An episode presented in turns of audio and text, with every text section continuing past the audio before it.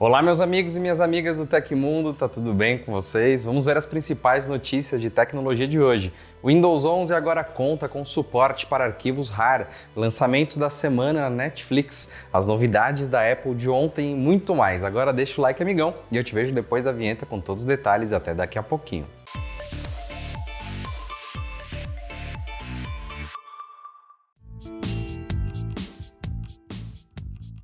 Na última sexta-feira, a Microsoft anunciou um aumento expressivo no preço do Xbox Series S no Brasil Enquanto o modelo custa R$ 2.649, atualmente o preço sugerido vai subir para R$ 3.599 nas próximas semanas, de acordo com o comunicado oficial da marca. Desde o anúncio da mudança no valor do console, que ocorreu cerca de um mês antes da Black Friday, muitos jogadores demonstraram descontentamento nas redes sociais. Um movimento de fãs está sendo realizado em plataformas como X para tentar alcançar nomes como Phil Spencer e Sarah Bond, executivos de alto escalão da marca marca para tentar reverter a mudança. Até o momento, no entanto, tanto os executivos da marca quanto a divisão brasileira da companhia permanecem em silêncio nas redes sociais, o que tem gerado confusão entre o público. Em um comunicado enviado ao Voxel, nosso site irmão, a assessoria do Xbox Brasil foi enfática: o preço do Xbox Series S será reajustado no Brasil. Enquanto isso, no momento que essa matéria foi publicada, o preço exibido era de R$ 2.600. A Microsoft reafirmou que o valor será atualizado durante as próximas semanas. O site oficial de Xbox será atualizado com o novo preço sugerido nos próximos dias,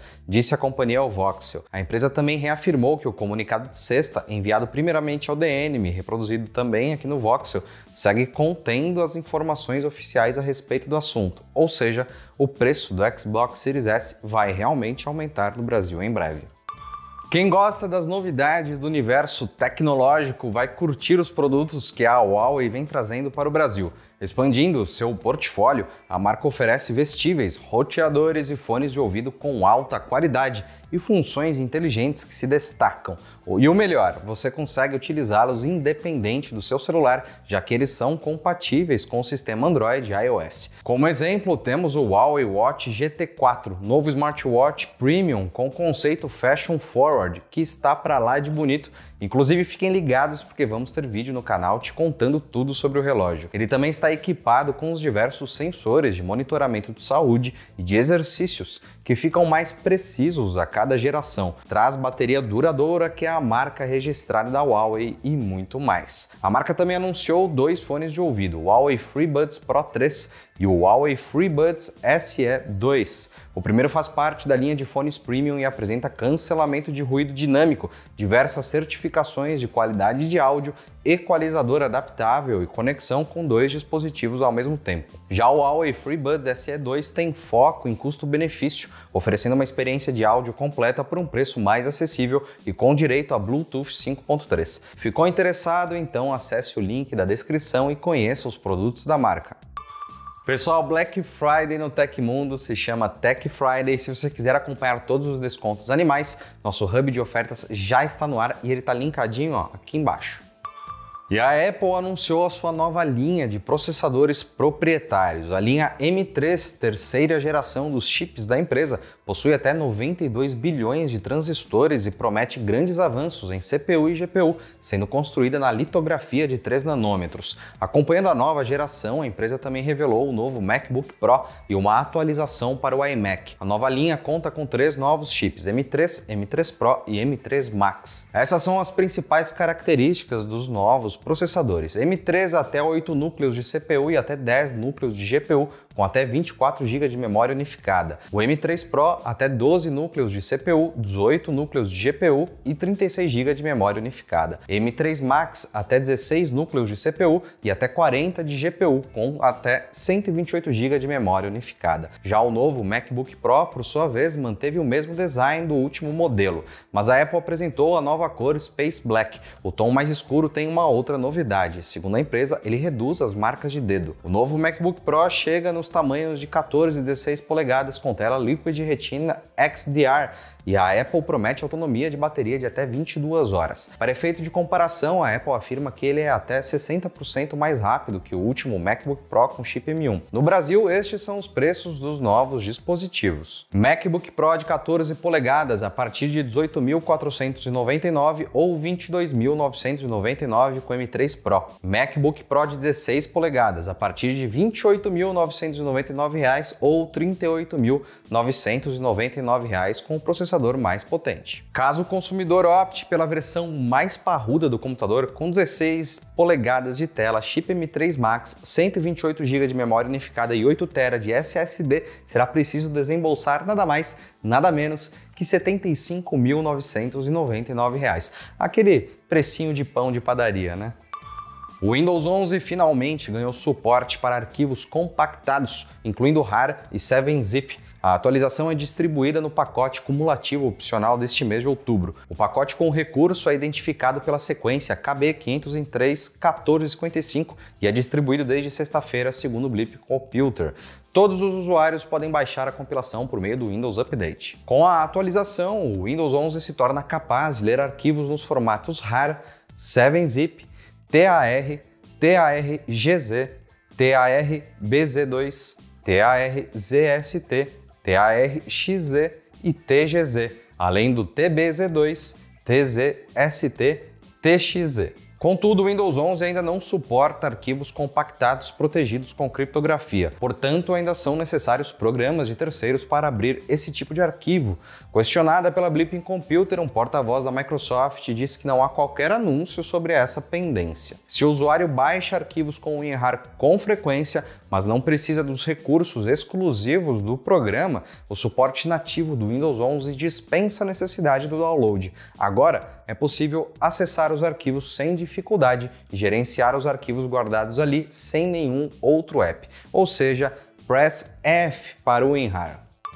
E chegou a hora que está virando tradição aqui nas terças-feiras, os lançamentos da Netflix. Bora para a lista da semana. Onimusha 2 de novembro. Para começar bem a lista, um anime daqueles que promete agradar bastante aos fãs de animações japonesas. Em Onimusha temos a história que mistura ação, aventura e elementos de terror, combinação perfeita para quem busca por aventuras intensas da Netflix. Toda luz que não podemos ver dia 2 de novembro. Se você se interessa por adaptações de livros famosos, não vai querer perder a minissérie Toda Luz que Não Podemos Ver. Com estreia marcada para esta quinta-feira, a obra é baseada no livro de mesmo nome do autor Anthony Doerr, vencedor do prêmio Pulitzer. Sly, 3 de novembro. Que tal conhecer a trajetória conturbada de um dos maiores astros de filmes de Hollywood?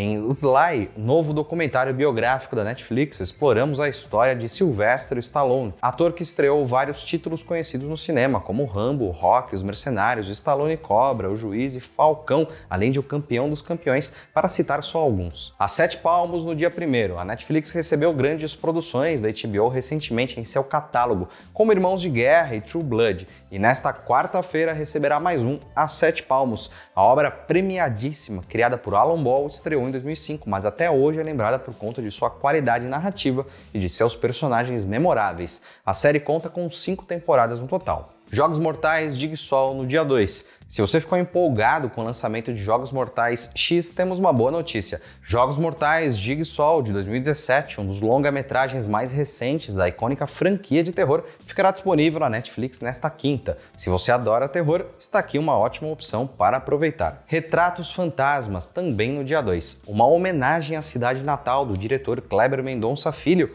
Este documentário mostra seu antigo apartamento e os dias de glória dos cinemas de Recife. Essa é a trama de Retratos Fantasmas documentário brasileiro quase que inteiramente produzido por Kleber Mendonça Filho, que faz um retrato histórico e sensível da cultura cinematográfica da capital do estado de Pernambuco. Paralisia, dia 1 de novembro. Para finalizar a lista de lançamentos da semana da Netflix com chave de ouro, temos o filme Paralisia, que estreia já nesta quarta-feira. De origem britânica, o projeto é dirigido por Noir Wazi e traz Funk Jensen, Rosie Williams, Alex Hassel, Finn Cole e Anna Friel no elenco principal. O título aposta em uma história de suspense e drama para conquistar os espectadores.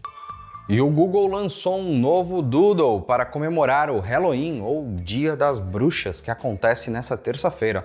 Ao entrar na página inicial do buscador é possível assistir a uma curta história que retrata um pouco do clima da data, com crianças e adultos fantasiados para pedir doces na vizinhança. As ilustrações foram feitas pela artista Emily Barreira e trazem figuras icônicas do terror, como um vampiro, uma bruxa e um fantasma. A história tem 11 telas ao todo e é melhor vista em telas de dispositivos móveis, como tablets e smartphones, já que foi feita como um conteúdo na vertical. Ainda assim, é possível aproveitá-lo também ao visualizar no navegador para computadores. O Brasil, cada vez mais no clima do Halloween a cada ano que passa, também pode ver o Doodle com legendas em português. Para além do Doodle desse ano, o próprio mecanismo de pesquisas do Google traz também uma surpresa nesse dia em forma de animação. Ao pesquisar por Halloween ou Dia das Bruxas pelo PC ou celular, os usuários podem encontrar fantasmas passeando pela tela de resultados enquanto conferem algumas informações sobre essa celebração.